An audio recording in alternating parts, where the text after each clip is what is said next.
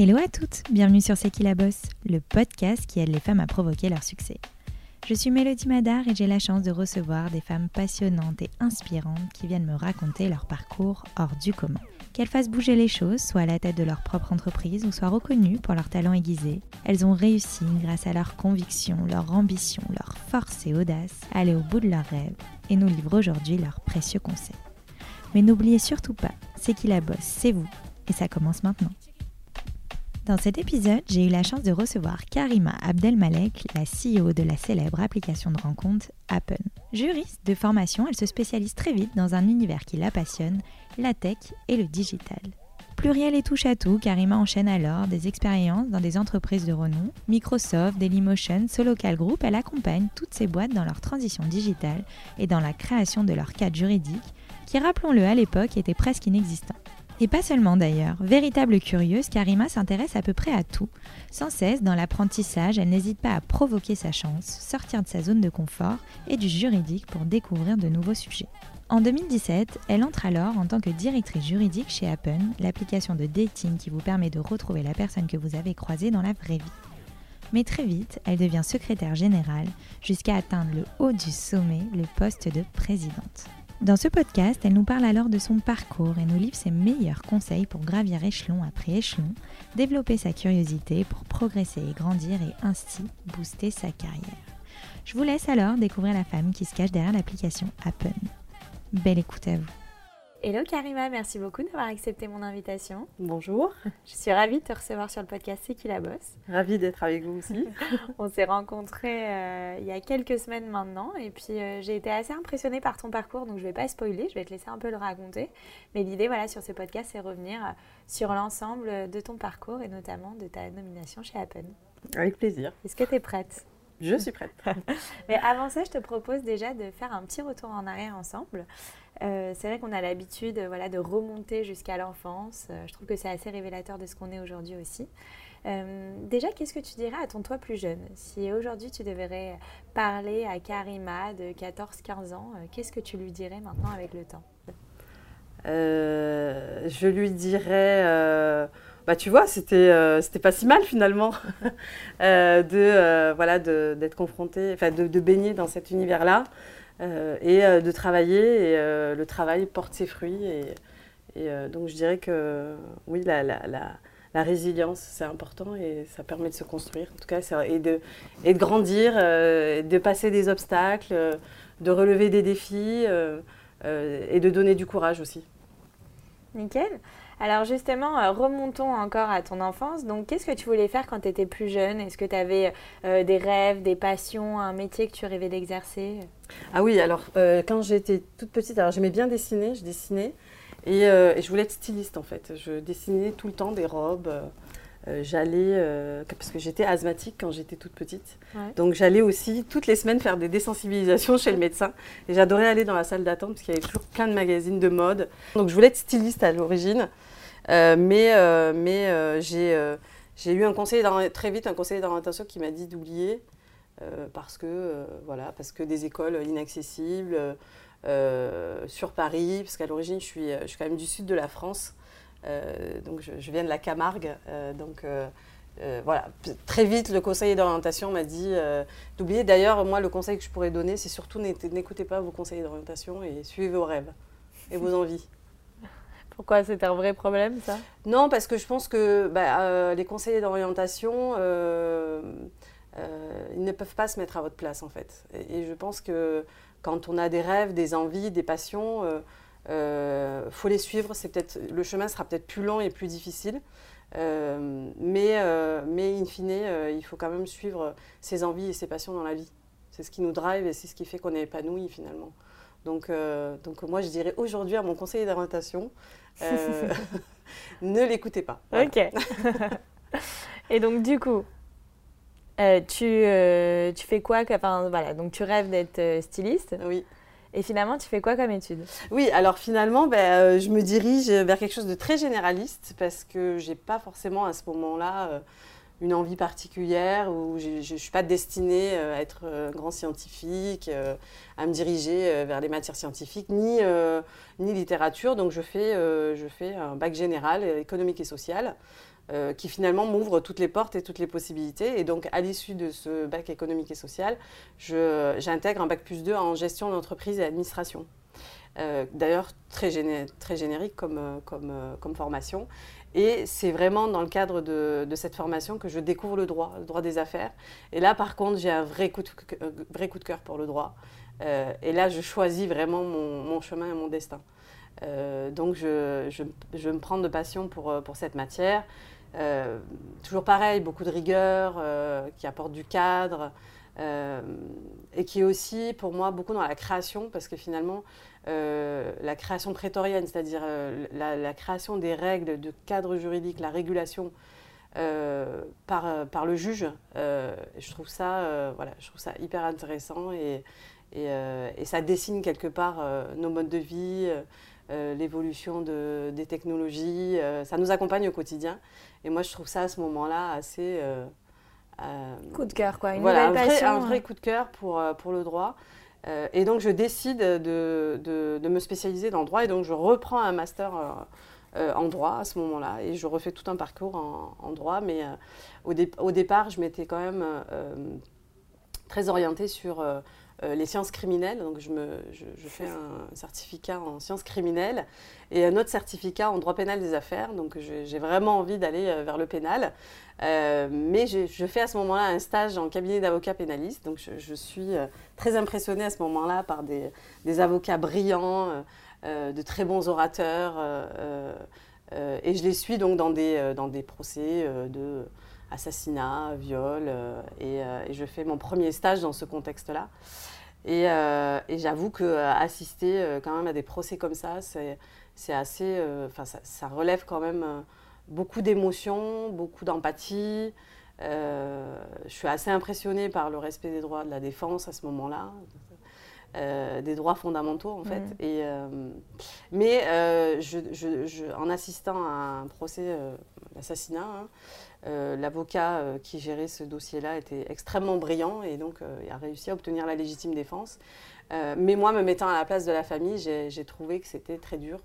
Euh, j'ai trouvé que c'était très dur et donc euh, je me suis plutôt orientée vers le droit des affaires parce que beaucoup moins. Euh, oui, mentalement, c'est oui, mentalement, ça, ça, fait appel à beaucoup moins d'émotions et, mhm. et donc je, préfère m'orienter vers le, droit des affaires, donc vers l'entreprise. Et depuis que j'ai commencé, je n'ai jamais quitté le monde de l'entreprise parce que j'adore, j'adore ce monde-là. C'est un monde où il y a beaucoup de diversité, beaucoup de création. Euh, euh, et, voilà, donc je fais ce choix-là à ce moment-là de me diriger plutôt vers euh, le droit des affaires en me spécialisant évidemment parce que je venais d'un monde très créatif vers tout ce qui est autour de la propriété intellectuelle, le droit de la communication et le droit de l'informatique. Et à ce moment-là émergent un peu toutes les réglementations autour de, l'émergence d'Internet mmh. et du digital. Euh, et, ben voilà, ben depuis, euh, je suis restée dans ce monde de, la tech et du digital. Euh, Mais ce que j'ai adoré, ouais, justement, ce que j'ai adoré chez toi, c'est que tu as un parcours un peu atypique. disons que tu es quand même une touche à tout, tu aimes être sans cesse dans l'apprentissage, dans la curiosité. donc je vais pas spoiler, hein, je vais te laisser en parler, mais est-ce que tu peux nous raconter un peu peut-être tout ton parcours professionnel avant d'être arrivé chez Appen euh, oui, bien sûr. Euh, en fait, je commence. Euh, d'abord, je suis assez plurielle, je dirais. S'il y a quelque chose qui devait me caractériser, c'est je suis un peu couteau suisse. Et donc, j'ai un peu fait. je suis passée par des cabinets d'avocats qui m'ont internationaux, qui m'ont appris beaucoup de rigueur.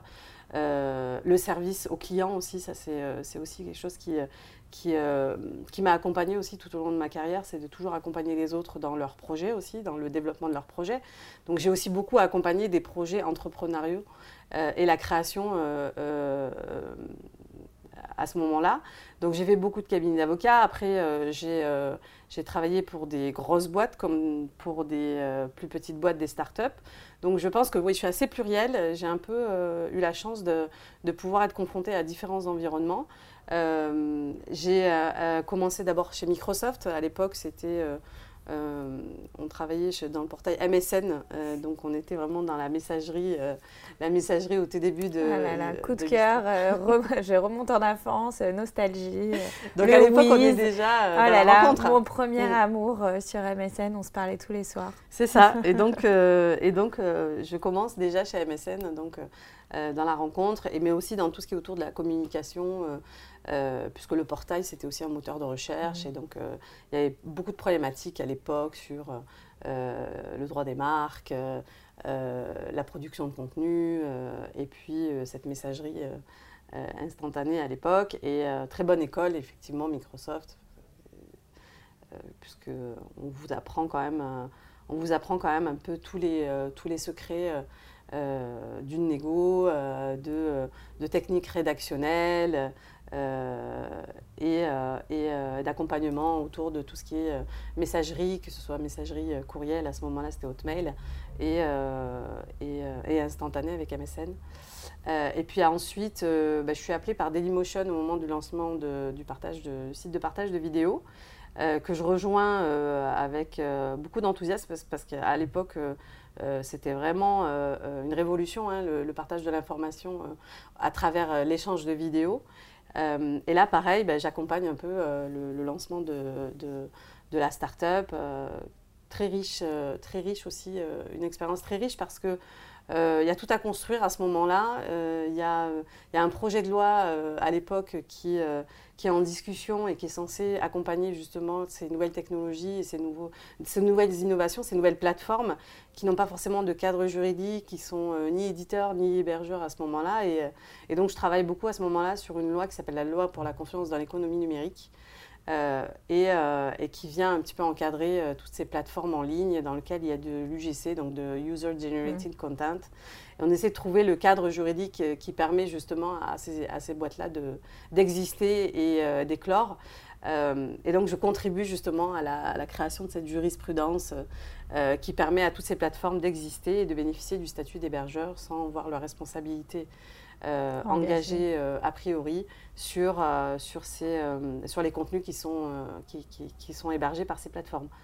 Euh, et donc voilà, une, super belle expérience avec une dimension internationale. Et je, grandis dans cet environnement euh, où il y a beaucoup de talent, euh, beaucoup de créativité. voilà, toujours en tant que juriste, du coup Oui, oui, oui, à ce moment-là, toujours en tant que juriste, mais voilà, beaucoup dans les sujets de négociation commerciaux, partenariats, parce que l'objectif c'était de, transformer un peu les sujets, les litiges en, en partenariat, c'est-à-dire de euh, d'essayer de, trouver des, euh, solutions business euh, aux problématiques qu'on rencontre.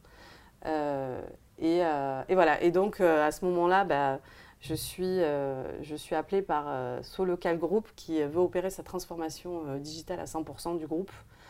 Et donc, je suis séduite par le projet de transformation et j'accompagne pendant huit ans le groupe à, à se transformer avec ses, ses, dix filiales. Et là, on est plutôt, on passe pour le coup dans la rencontre entre les professionnels et euh, les particuliers. C'est ça, euh, c'est que pour toutes celles et ceux qui ne connaissent pas, c'est euh, Page Jaune, Page Alors c'est le groupe Solocal, il y a Page Jaune, Mapi, à vendre à, vendre à louer, donc toutes ces plateformes qui permettent de mettre en relation des services de professionnels vers des, utilisateurs. et donc on est, on est dans la rencontre cette fois plus à titre professionnel que, que amoureuse. mais on reste toujours dans ces plateformes d'échange et de partage euh, et euh, dans cet univers euh, technologique et digital que, que j'aime beaucoup et, et qui m'accompagne tout le long de ma carrière. Et donc cette transformation aussi d'un groupe comme celui-là, c'est beaucoup de, de, changements sur les process, sur les personnes, sur l'organisation et sur la transformation des services pour les rendre 100% digital. Donc une très belle aventure aussi que je, qui, m'a beaucoup marqué et, et, qui a beaucoup transformé les hommes de cette entreprise et les femmes de cette entreprise. Génial. Et comment, euh, rentrons peut-être maintenant dans le vif du sujet avec euh, Appen. Euh, donc tu rentres chez Appen en 2017. Raconte-nous comment tu décides de rentrer finalement dans cette nouvelle entreprise. Qu'est-ce qui t'a plu et finalement quel a été ton poste déjà du moins au démarrage? Oui. Alors, en fait, Appen, à ce moment-là, en 2018, il y a le RGPD, qui est le Règlement européen pour la protection des données personnelles, qui, qui, euh, qui, est en discussion et qui, euh, qui, prend effet quelques mois euh, après mon arrivée. Et donc, dans une application de rencontre, la protection des données de nos utilisateurs, c'est fondamental. Et donc, il y a un challenge à relever parce que ce texte, il est à ce moment-là perçu comme, très, très, très difficile, très ambitieux. et donc, je, souhaite relever ce challenge à ce moment-là de, mettre en place euh, un, process de compliance sur la protection des données de nos utilisateurs chez Apple. Et donc, d'ailleurs, c'est ce qu'on fait hein. pendant trois ans. On a un certain nombre de projets où euh, l'entreprise a investi dans la sécurité et dans la protection des données de ses utilisateurs. Euh, et donc, un projet assez passionnant, parce que c'est la première fois que je vois un texte ayant une ampleur internationale comme celui qu'il a, qu'il a, qu'il a eu, parce que finalement, il, a quand même, il nous a fait quand même changer de paradigme. Euh, au départ, euh, la protection des données, c'était considéré comme quelque chose de très... Euh, enfin, plutôt orienté vers des obligations mhm. strictes, alors que finalement, aujourd'hui, c'est vraiment un atout concurrentiel. c'est vraiment un atout que de protéger les données de ses, de ses utilisateurs. Euh, ce n'est plus, il n'y a plus de valeur autour de la propriété de la donnée en tant que telle. Ce qui a de la valeur aujourd'hui, c'est quel contrôle que tu donnes à tes utilisateurs sur ces, données, euh, quelle est l'information que tu lui donnes, la transparence que tu as vis-à-vis de lui, euh, et surtout lui donner le pouvoir de décider ce que lui il veut qu'on fasse de ces données ou pas. Et ça, c'est un changement fondamental dans la perception euh, à la fois de, des, utilisateurs sur la gestion de leurs données, mais aussi euh, du point de vue des entreprises dans la manière dont ils opèrent euh, et gèrent les données personnelles. Donc mhm. un challenge qui me plaît beaucoup. D'ailleurs que les équipes ont relevé, je suis extrêmement fière d'elles parce que intégrer la sécurité, la protection des données ben, dans tous les projets, mais même ne serait-ce que dès la création d'une fonctionnalité, aujourd'hui, par défaut, ils pensent protection des données et et euh, on appelle ça le privacy by default. Mm. Euh, c'est quelque chose qui maintenant fait partie de la stratégie euh, de l'entreprise et, et, même du processus créatif et d'innovation dans l'entreprise. et donc je reviens dans le monde finalement de la rencontre à ce moment-là. Donc finalement, en fait, tout le long de ma carrière, je suis dans des, dans des entreprises qui soit permettent à des utilisateurs d'échanger entre eux, euh, soit euh, de partager du contenu euh, et soit de, voilà, de, de, se rencontrer, que ce soit sur le plan professionnel ou, ou sur le plan personnel. donc finalement, ben, le droit et la rencontre, c'est quelque chose qui me, qui me suit, qui me poursuit depuis le début de ma carrière. Et donc tu rentres là aussi en tant que juriste? Et je rentre en tant que directrice juridique, tout à fait. Et, et, alors très vite, c'est vrai que la chance qu'on a dans des, dans des entreprises encore à taille humaine, des startups, c'est que euh, finalement, on peut, euh, si on, le souhaite, euh, essayer de sortir un peu des sentiers battus. Et moi, comme je suis assez curieuse et, et, que j'aime beaucoup, j'aime beaucoup sortir un peu de ma zone de confort, ben, je m'intéresse un peu à tout. Et donc, à ce moment-là, ben, je, découvre d'autres sujets, le social, le, corporate aussi. c'est aussi les entreprises euh, que ce soit les startups, elles ont forcément des opérations financières euh, et des financements de, croissance. Donc j'accompagne aussi ces opérations-là, le développement à l'international. Euh, et, en fait, je, je deviens secrétaire générale quelques mois après. Mais ça, tu vois, tu le dis très bien, une de tes forces, c'est d'être sorti un peu de ta zone de confort. de jamais trop rester à sa place, de développer sa curiosité, aller regarder un peu ce qui se passe ailleurs. Mais je trouve qu'en même temps, ça peut être euh, à double tranchant. Il y a quand même une bonne manière de faire, c'est-à-dire comment tu fais pour trouver le juste milieu entre euh, s'intéresser et donner ton avis sur des sujets qui ne sont pas forcément les tiens. Euh, tout en restant à ta juste place. C'est-à-dire comment tu as réussi à trouver le juste milieu entre s'impliquer sans pour être autant intrusive, euh, pour ne pas justement rentrer dans des cases, mais sans offenser euh, potentiellement les autres. Je pense que c'est euh, peut-être le sens du service, c'est d'essayer de toujours d'apporter de l'aide ou d'essayer de, de, débloquer des situations, d'échanger. je crois que c'est ça en fait, c'est de c'est d'avoir ce sens du service qu'on apprend beaucoup en cabinet d'avocat. Euh, et finalement, quand vous aidez quelqu'un sur euh, un deal, euh, un contrat, bah, vous apprenez vous-même sur d'autres aspects qui, que vous ne connaissez pas. Et petit à petit, moi je pense que c'est surtout le partage qui est important. C'est le partage, l'écoute. ne pas faire pour, pour, pour soi, mais toujours dans l'intérêt de l'entreprise. Euh, euh, c'est un peu ce qui me. Voilà, je pense que c'est ce qui me. Et que dirais-tu à toutes celles et ceux euh, qui, justement, ne veulent pas rentrer dans des cases? Ah, ben, je leur dirais qu'ils ont raison. surtout, ne rentrez pas dans des cases. non, je pense que c'est bien de s'écouter, de rester authentique. je pense qu'on est très bon quand on s'écoute et, et qu'on essaie de développer les qualités qu'on a en soi. De ne pas essayer d'être quelqu'un d'autre euh, ou de paraître.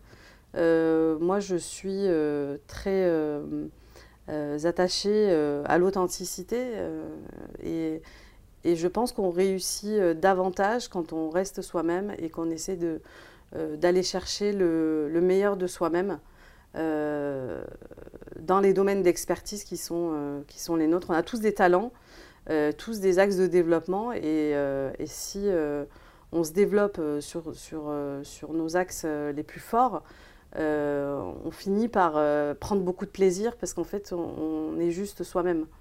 et on va chercher le meilleur de soi-même. Donc, non, au contraire, moi, je pense que c'est bien de ne pas rester dans des cases. J'adore, bah, très bon conseil. sur ce podcast aussi, je reçois beaucoup d'entrepreneuses et on parle aussi souvent des débuts. Le but, c'est un peu de démystifier un peu le lancement d'une entreprise. Euh, et là, on vient de te nommer donc justement un CEO d'Appen. Euh, et toi, je trouve que tes enjeux, ils sont un peu différents. C'est-à-dire que ton but, c'est de faire rayonner et développer euh, une marque qui est déjà quand même pas mal installée depuis 2014. et moi, j'ai cofondé Les Éclaireuses en 2014 aussi. Donc, j'ai pas eu votre ascension. mais c'est une belle réussite. Mais, voilà, je fais quand même un petit bout de chemin. Et je trouve que c'est limite plus difficile de développer une entreprise que de la créer. Quand tu es dans la création, tu peux prendre des risques, il y a moins d'enjeux. Euh, aujourd'hui, tu es un peu moins agile et souple, c'est-à-dire que tu as quand même une équipe derrière, tu as quand même euh, des objectifs, tu as quand même aussi des investisseurs derrière, etc. Euh, donc, comment. on te nomme CEO d'Appen. Comment tu arrives, tu t'installes et tu poses ta stratégie de marque et comment tu l'appliques? Donne-nous peut-être, je ne sais pas, tes meilleurs conseils pour développer la croissance d'une marque. Euh, très bonne question. Euh, alors, euh, il y, a plusieurs questions dans ta question. je dirais que d'abord, dans, le, fait de, prendre la présidence d'une entreprise, effectivement, tu as plusieurs clients. Tu as tes collaborateurs que tu dois accompagner et, soutenir au, quotidien. Tu as tes investisseurs qu'il faut rassurer. Tu as aussi tes clients qu'il faut euh, qu'il faut euh, chouchouter. Euh, je dirais que tout ça, le point commun de tous ces acteurs-là, c'est vraiment la confiance qui, qui m'a drivé.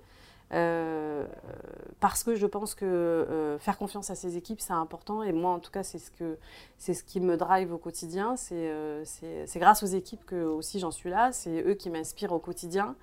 ils me donnent du courage. ils sont très créatifs, force de proposition. Euh, il m'inspire. Euh, donc, euh, je dirais que d'abord, il y a un premier lien de confiance avec les équipes. Et c'est finalement comme ça qu'on arrive à, faire d'une entreprise une entreprise en croissance. Parce que finalement, la croissance, elle passe aussi par les hommes et les femmes qui, qui gèrent l'entreprise et qui apportent de la valeur au quotidien. donc ça, c'est un premier aspect. Après, il y a les investisseurs qui ont des attentes différentes. Euh, mais qui ne sont pas si loin en fait finalement des nôtres, euh, puisque une entreprise qui est en croissance, c'est aussi une entreprise euh, bah, pour lesquelles les investisseurs apportent davantage de soutien. Et, donc là, c'est pareil, c'est la confiance en fait vis-à-vis en termes de gouvernance ou vis-à-vis des équipes. Et, je crois que ça aussi, c'est aussi un maillon qui est essentiel pour, réussir dans, une entreprise. Et les utilisateurs, je dirais que c'est euh, pareil, ils ont, il y a une préférence de marque. Et si votre marque, elle inspire la confiance et que euh, euh, vous considérez vos utilisateurs, que vous les, les, leur apportez un service et, et, un environnement de confiance dans lequel ils peuvent baigner, je crois qu'ils viennent naturellement voilà, choisir une marque comme Appen. qui a beaucoup travaillé sur beaucoup d'aspects, notamment sur la protection des données, sur, sur le, les relations les relations et la rencontre amoureuse saine et respectueuse aussi. Et, donc c'est ça que viennent chercher les utilisateurs, je pense. et puis la confiance, ça c'est une chose. Et après, il y a aussi avoir des convictions, avoir une vision. Et, c'est vrai qu'aujourd'hui, le dating, il y, a aussi de fortes attentes sur les tendances du dating. On voit que le confinement, le, Covid nous a quand même euh, beaucoup impacté, a, changé euh, un certain nombre de, de, choses. Et, euh, et, je pense que ce qui est important, c'est de répondre à ces besoins-là, aux besoins de nos utilisateurs. Et, et d'être à l'écoute des utilisateurs. Et on voit bien qu'il y a des tendances qui émergent, notamment. C'est comme ça que tu as juste ta vision et ta stratégie, c'est vraiment en écoutant tes utilisateurs? Oui, c'est en écoutant mes collaborateurs, mes mm. utilisateurs et le besoin de mes investisseurs. Je pense que c'est important. Je crois que dans le management, il y a, y a il y a euh, d'abord avoir des, des convictions, c'est important parce que ce qui permet de driver euh, euh, une entreprise et, de driver les équipes au quotidien. et nous, on a quand même une mission qui est juste exceptionnelle. Enfin, je veux dire, travailler au quotidien sur créer des histoires d'amour, créer ne serait-ce que des interactions ou des rencontres entre mmh. les personnes. On est vraiment dans l'humain et je veux dire, se lever tous les matins en se disant, bah, j'ai vraiment, euh, j'apporte quelque chose à la société, j'apporte quelque chose dans ce monde. Euh, bah, je trouve que c'est la plus belle récompense et la plus belle reconnaissance qu'on peut avoir. Euh, et, et, après, il y a, au-delà de la mission, il y a aussi l'écoute des collaborateurs. ça, c'est aussi important, au même titre que l'écoute des clients.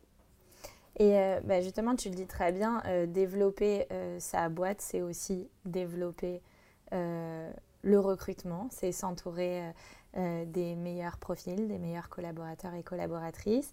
Comment tu réussis à fédérer les bons profils autour de ta stratégie, autour de ta vision? Est-ce que tu as des conseils à nous donner en termes de recrutement déjà, assez concrets, mais aussi des conseils en termes de management? Euh, alors en termes de recrutement, euh, alors je pense qu'il faut déjà en recrutement, je pense qu'il faut avoir quand même beaucoup d'intuition et euh, un très bon, très bon. Enfin, il y a quand même quelque chose qui se passe dans le recrutement quand vous voulez recruter les personnes pour, pour bien s'assurer qu'ils correspondent aux valeurs de l'entreprise, qu'ils vont pouvoir s'épanouir dans cette entreprise. Est-ce que chez euh, Apple, vous, vous, regardez vraiment le CV ou vous regardez plutôt la personnalité? La personnalité, pour moi, est très importante parce que je pense que ce qui compte pour moi, c'est la capacité de développement d'une personne. C'est-à-dire que si elle a une capacité à progresser, à évoluer et à grandir, c'est beaucoup plus intéressant euh, qu'une euh, très bonne école. Euh, en tout cas, moi, c'est ma perception et je pense qu'il y a des pépites qu'on trouve qui n'ont pas forcément fait des, grandes écoles, mais qui ont l'école de la vie.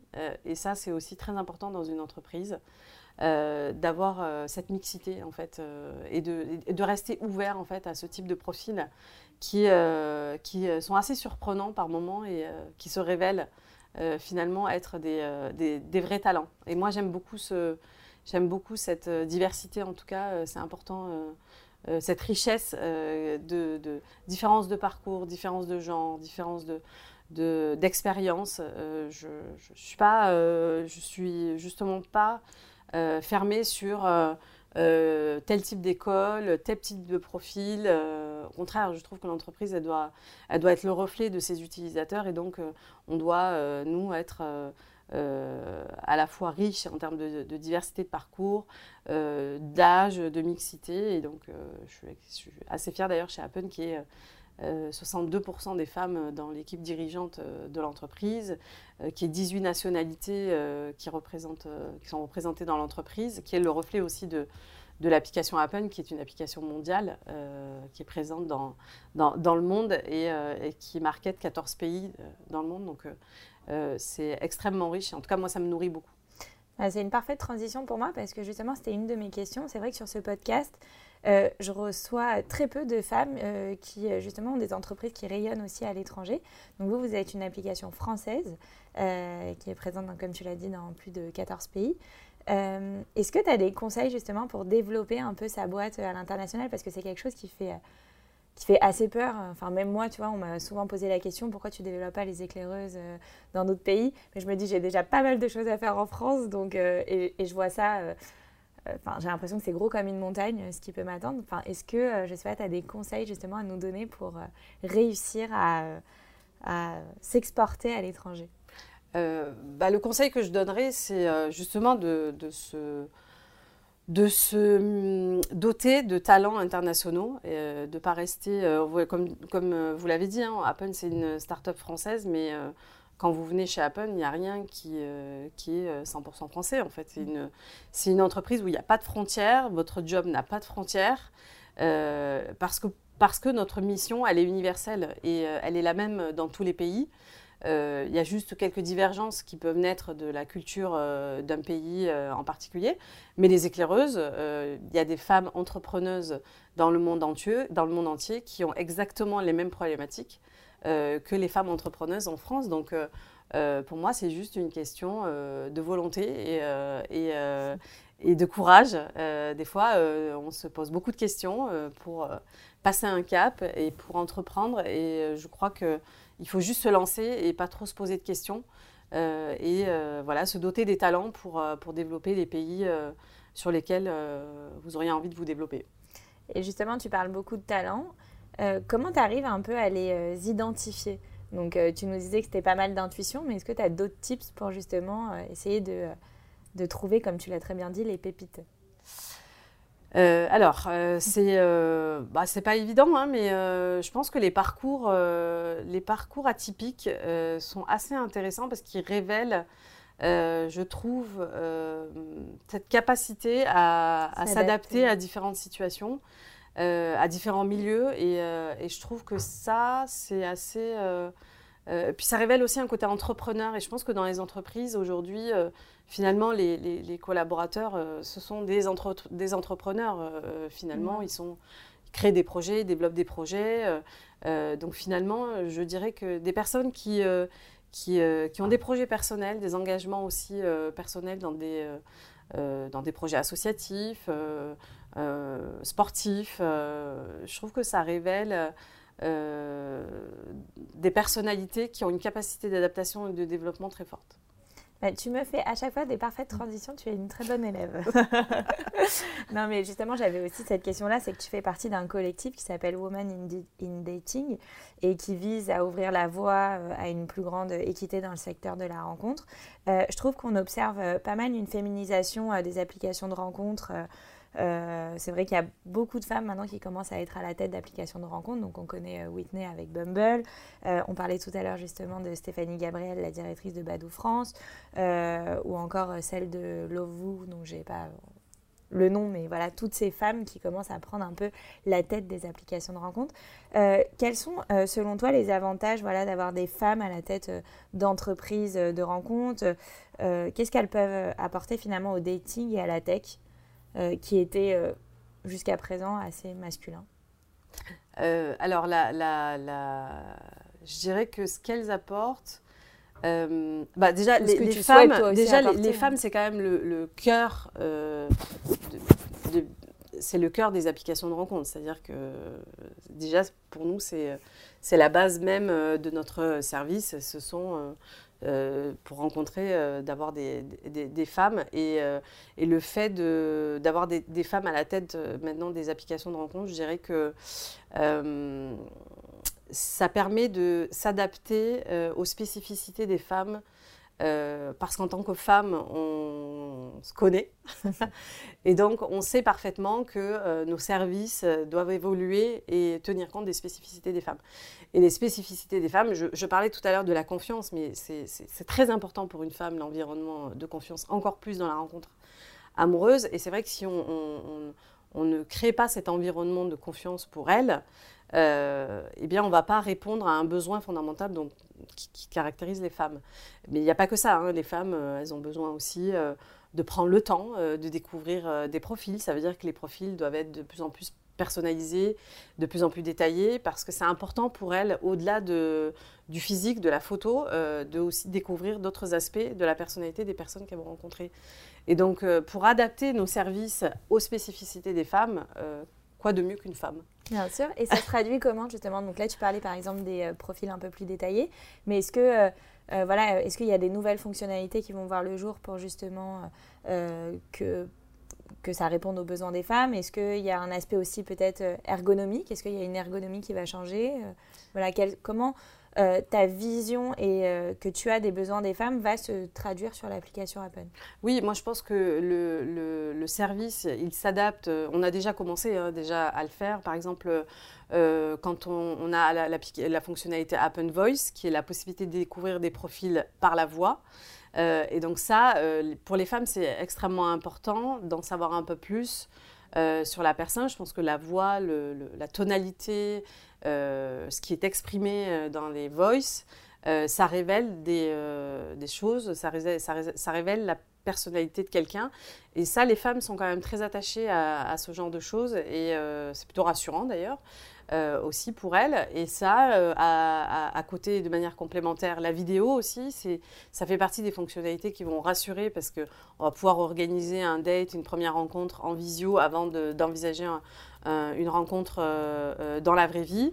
et donc oui, le service, il évolue aussi en créant cet environnement euh, d'authenticité d'une part, parce que je pense que c'est ce qu'elles veulent aujourd'hui, les femmes, euh, l'authenticité, euh, de remettre de l'humain aussi dans la rencontre, ça c'est aussi important dans la vision, c'est de... On, fait appel à la technologie pour faciliter la rencontre, on utilise la, technologie pour une finalité qui reste quand même l'humain. c'est vraiment la tech au service de, de l'humain et de la rencontre. Euh, donc, euh, je dirais que oui, nos services évoluent euh, de cette manière-là. La, prédominance, par exemple, de la photo dans les applications de rencontre, c'est quelque chose qui doit être aussi questionné parce que ça ne suffit pas, l'aspect physique pour les femmes. elles ont besoin de, beaucoup d'autres choses. et donc, chez Apple, il y, a, quand même beaucoup de femmes hein, dans l'entreprise. Plus de 46% de nos collaborateurs sont des femmes plus de 62% des, dans le comité directeur. Donc euh, je pense que ça ramène, euh, ça balance un petit peu euh, On a besoin aussi de nos collaborateurs hommes. Moi je pense que ce qui est important c'est de trouver toujours l'équilibre. c'est important d'avoir les deux sons de cloche. et de tenir compte des deux aspects. Moi, ce qui est important, c'est toujours de trouver la balance et l'équilibre. De ne pas exclure ni l'un ni l'autre. Et, et de trouver toujours le juste milieu pour satisfaire tous nos utilisateurs, quel que soit le genre finalement. Et euh, qu'est-ce qui fait que selon toi, euh, Apple a pris une place euh, prépondérante dans l'univers du dating? Qu'est-ce qui fait votre force? Et d'ailleurs aussi, si tu peux nous parler de, l'envergure d'Apple, même en termes de chiffres, quel est votre chiffre d'affaires? Euh, le nombre d'équipes que tu gères. Enfin voilà, je ne sais pas ce qui est confidentiel ou non, tu nous le diras, mais on est sur C'est qui la bosse, tu peux frimer, tu peux envoyer les chiffres. euh, bah, ce qui, euh, ce qui fait qu'aujourd'hui, euh, Appen est dans la, la, cour des leaders hein, en matière d'application de rencontres, c'est d'abord sa, sa, son ADN, sa, sa, différenciation. On a une offre unique qui est basée sur la géolocalisation et le croisement. et ça, c'est assez, assez fort parce qu'aujourd'hui, il n'y a, aucune application qui vous permet de retrouver les personnes que, vous avez croisées dans la vraie vie, euh, des personnes qui font partie de votre environnement, euh, qui fréquentent les mêmes bars, les mêmes restaurants, qui vont dans les mêmes lieux euh, que vous, probablement qui habitent dans le même quartier que vous, qui travaillent dans le même quartier ou qui fait le même trajet au travail. Finalement, nous, on n'est que le reflet de la vraie vie. C'est ça qui est important c'est de toujours se dire que ce qui se passe dans l'application, c'est ce qui se passe déjà autour de nous. Nous, on vient juste finalement utiliser la technologie pour vous faciliter la vie, pour, euh, pour provoquer le destin, euh, vous donner la chance de rencontrer quelqu'un. Et ça, c'est euh, assez magique, c'est assez... c'est assez, extraordinaire de se dire, bah là, tout de suite, maintenant, je peux rencontrer quelqu'un que je n'avais pas vu ou que je n'ai pas osé aborder. Euh, et je crois que nos utilisateurs aujourd'hui, ils ont besoin de ce, lien avec euh, la vraie vie, euh, cette facilité aussi de, rencontre parce que c'est de plus en plus difficile de rencontrer quelqu'un. et le fait d'avoir un service comme Apple pour, pour croiser les personnes, rencontrer les personnes que vous avez croisées, c'est ce qui fait qu'aujourd'hui, on, est dans la, on est dans le top leader des applications de rencontre. Aujourd'hui, on a 120 millions d'utilisateurs inscrits dans le monde depuis le lancement en 2014. Euh, on, a, euh, on, vient de fêter nos, nos 10 millions d'utilisateurs de, euh, français. donc c'est aussi une très grande fierté d'être à la fois une entreprise de la French Tech, donc de faire partie de ces entreprises qui comptent, qui font partie du quotidien des Français, au même titre que, que d'autres services. la rencontre, c'est un, un, besoin fondamental maintenant qui, qui est dans tous les téléphones des, des, célibataires français. Et, euh, donc face à euh, finalement des, acteurs un peu plus, euh, des acteurs qui sont plutôt américains et qui, et qui ont une offre de services différente. Mais moi, ce que je, je, pense que ce qui est important, c'est d'offrir à nos utilisateurs la diversité de services, de pouvoir toujours avoir des alternatives et que chacun puisse rencontrer en fonction de ses envies et, de ses, et de ses choix. Ah, magnifique.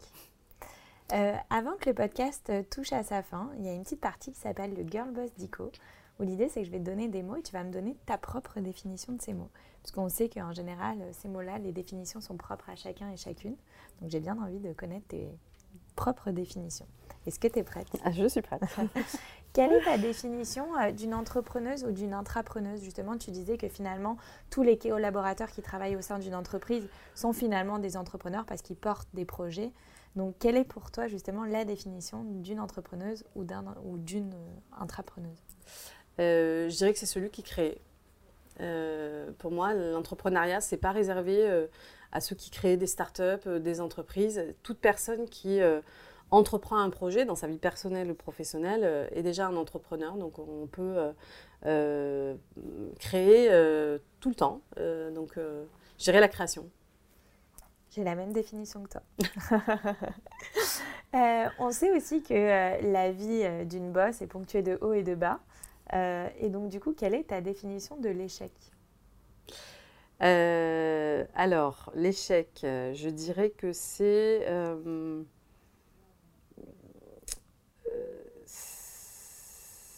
Alors, moi, ma définition, c'est ne pas renoncer de l'échec. C'est euh, ne pas abandonner. Euh, enfin, moi, j'ai eu souvent des périodes où euh, j'ai eu des hauts, des bas.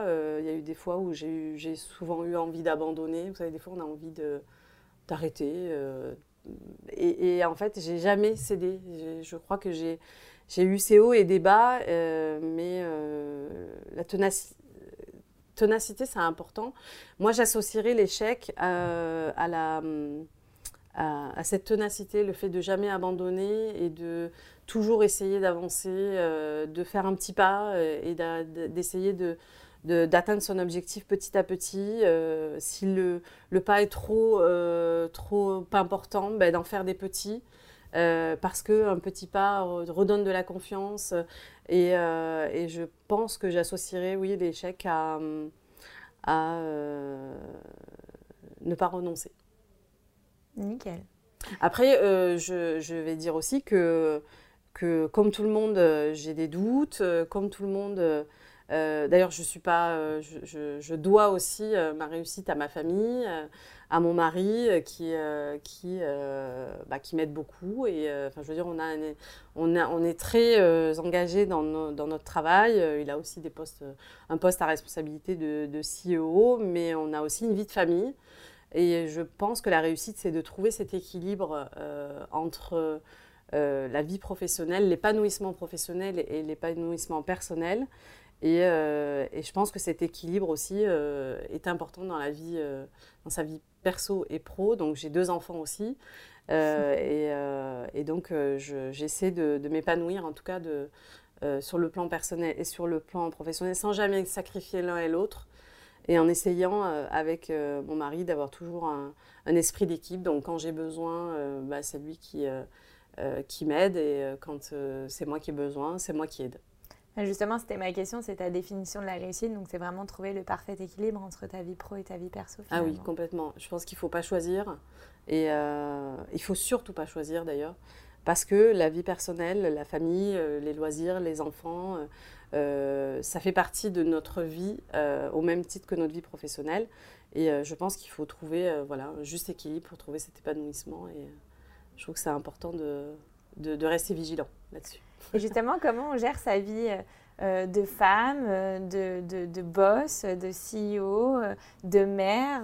voilà. Comment tu arrives à jongler avec tous ces aspects-là de ta vie? Est-ce que tu as des conseils ou est-ce que c'est le bordel comme moi? Écoute, je crois que bah, je, bah, je, fais, je fais avec ce que j'ai. voilà, je cherche pas la perfection. Il y a des choses que je fais pas, il y a des choses que je fais mal, mais c'est pas très grave finalement, ça m'empêche pas d'avancer, ça ne m'empêche pas de prendre du plaisir. Euh, j'essaie d'écouter mes envies aussi. Euh, j'ai des moments où j'ai plus envie de passer euh, du temps avec mes collègues de boulot. j'ai des moments où j'ai plus envie de passer du temps avec ma famille, avec mes enfants. voilà, je ne suis pas, non, je suis pas du tout perfectionniste à tous les niveaux et voilà, je, je suis, j'essaie de, voilà, de m'écouter un petit peu et de pas trop non plus être exigeante avec moi-même sur tous les plans. Je pense qu'il faut aussi prendre du plaisir dans la vie. Et euh, tu parlais aussi euh, du fait que Appen était là pour provoquer le dessin. Et je trouve que toi, tu as pas mal provoqué le tien aussi. Euh, quelle est selon toi ta clé de la réussite, ce qui a fait que tu en es là aujourd'hui, ce qui a fait que tu as gravi échelon par échelon, qui a fait que tu as été nommé CEO d'Appen Voilà, quelle est selon toi la clé de ta réussite? Ah, c'est une bonne question. C'est une question qui est difficile parce que euh, moi, j'ai pas l'impression d'avoir fait quelque chose en particulier pour réussir.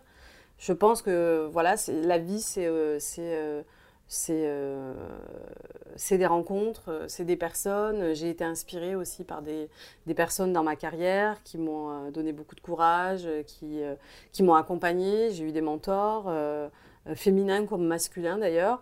J'ai euh, été aussi euh, très entourée par ma famille, euh, beaucoup d'amour et de soutien. J'ai pu faire de très longues études universitaires assez prenantes et difficiles parce que j'avais le soutien de, ma famille. J'ai aussi, enfin, j'ai jamais rien eu sur un plateau. J'ai toujours construit les choses par moi-même obtenu les choses par moi-même. donc j'ai aussi beaucoup travaillé pour financer mes études. J'ai euh, voilà, j'ai passé mon barreau, mon école d'avocat euh, en étant enceinte et euh, en travaillant. voilà, je pense qu'en fait, je me suis pas mis de barrière. C'est vrai qu'on parle beaucoup du, plafond, du plafond de verre, souvent d'ailleurs.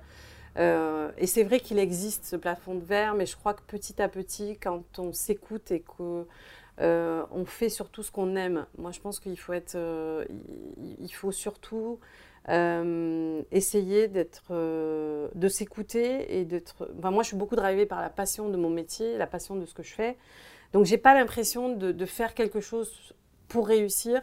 Je pense que j'ai un parcours euh, qui, qui est assez pluriel, qui, dans lequel je m'épanouis et qui est aussi dû aux personnes qui m'entourent que ce soit sur le plan personnel ou le plan professionnel. J'ai aussi voilà, beaucoup de gens qui m'inspirent dans l'entreprise. Chez Appen, j'ai plein de collaboratrices et de collaborateurs euh, euh, qui sont talentueux, généreux, surprenants. Et, moi, je, tout ça fait qu'aujourd'hui, je suis ce que je suis.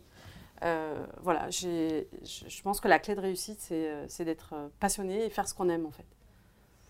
Eh bien, écoute, Karima, le podcast touche à sa fin et j'ai aussi l'habitude de le terminer toujours de la même manière. Est-ce que euh, tu as un dernier conseil, un mantra, une citation, quelque chose qui t'inspire au quotidien et que tu pourrais euh, nous partager pour le mot de la fin? Euh, Je pense que ce serait, il vaut mieux avoir des remords que des regrets. Et donc de toujours essayer et de faire le maximum quand vous avez envie de faire quelque chose ou quand vous, vous êtes avec quelqu'un ou de manière générale, de toujours tenter, quand vous avez envie de faire quelque chose, d'essayer. Euh, parce qu'au moins, si vous avez fait le maximum et que ça marche, ben, vous serez euh, très content euh, et, très satisfait. Si ben, vous n'avez pas réussi, au moins vous aurez fait le maximum pour, pour y arriver. Et peut-être que c'est juste une question de temps. donc, je dirais plutôt voilà, d'agir et de d'agir. C'est important de d'être dans l'action et de ne pas regretter de ne pas avoir essayé ou de ne pas avoir fait. Eh bien, on va se quitter sur ces belles paroles. Merci beaucoup, Karima, pour ton temps qui est précieux. Elle est arrivée avec sa petite valise pour partir à New York. c'est ça. J'adore, businesswoman euh, jusqu'au bout des doigts. Oui, c'est ça. Bah, merci beaucoup, en tout cas. Merci euh, de votre accueil et, euh, et à bientôt.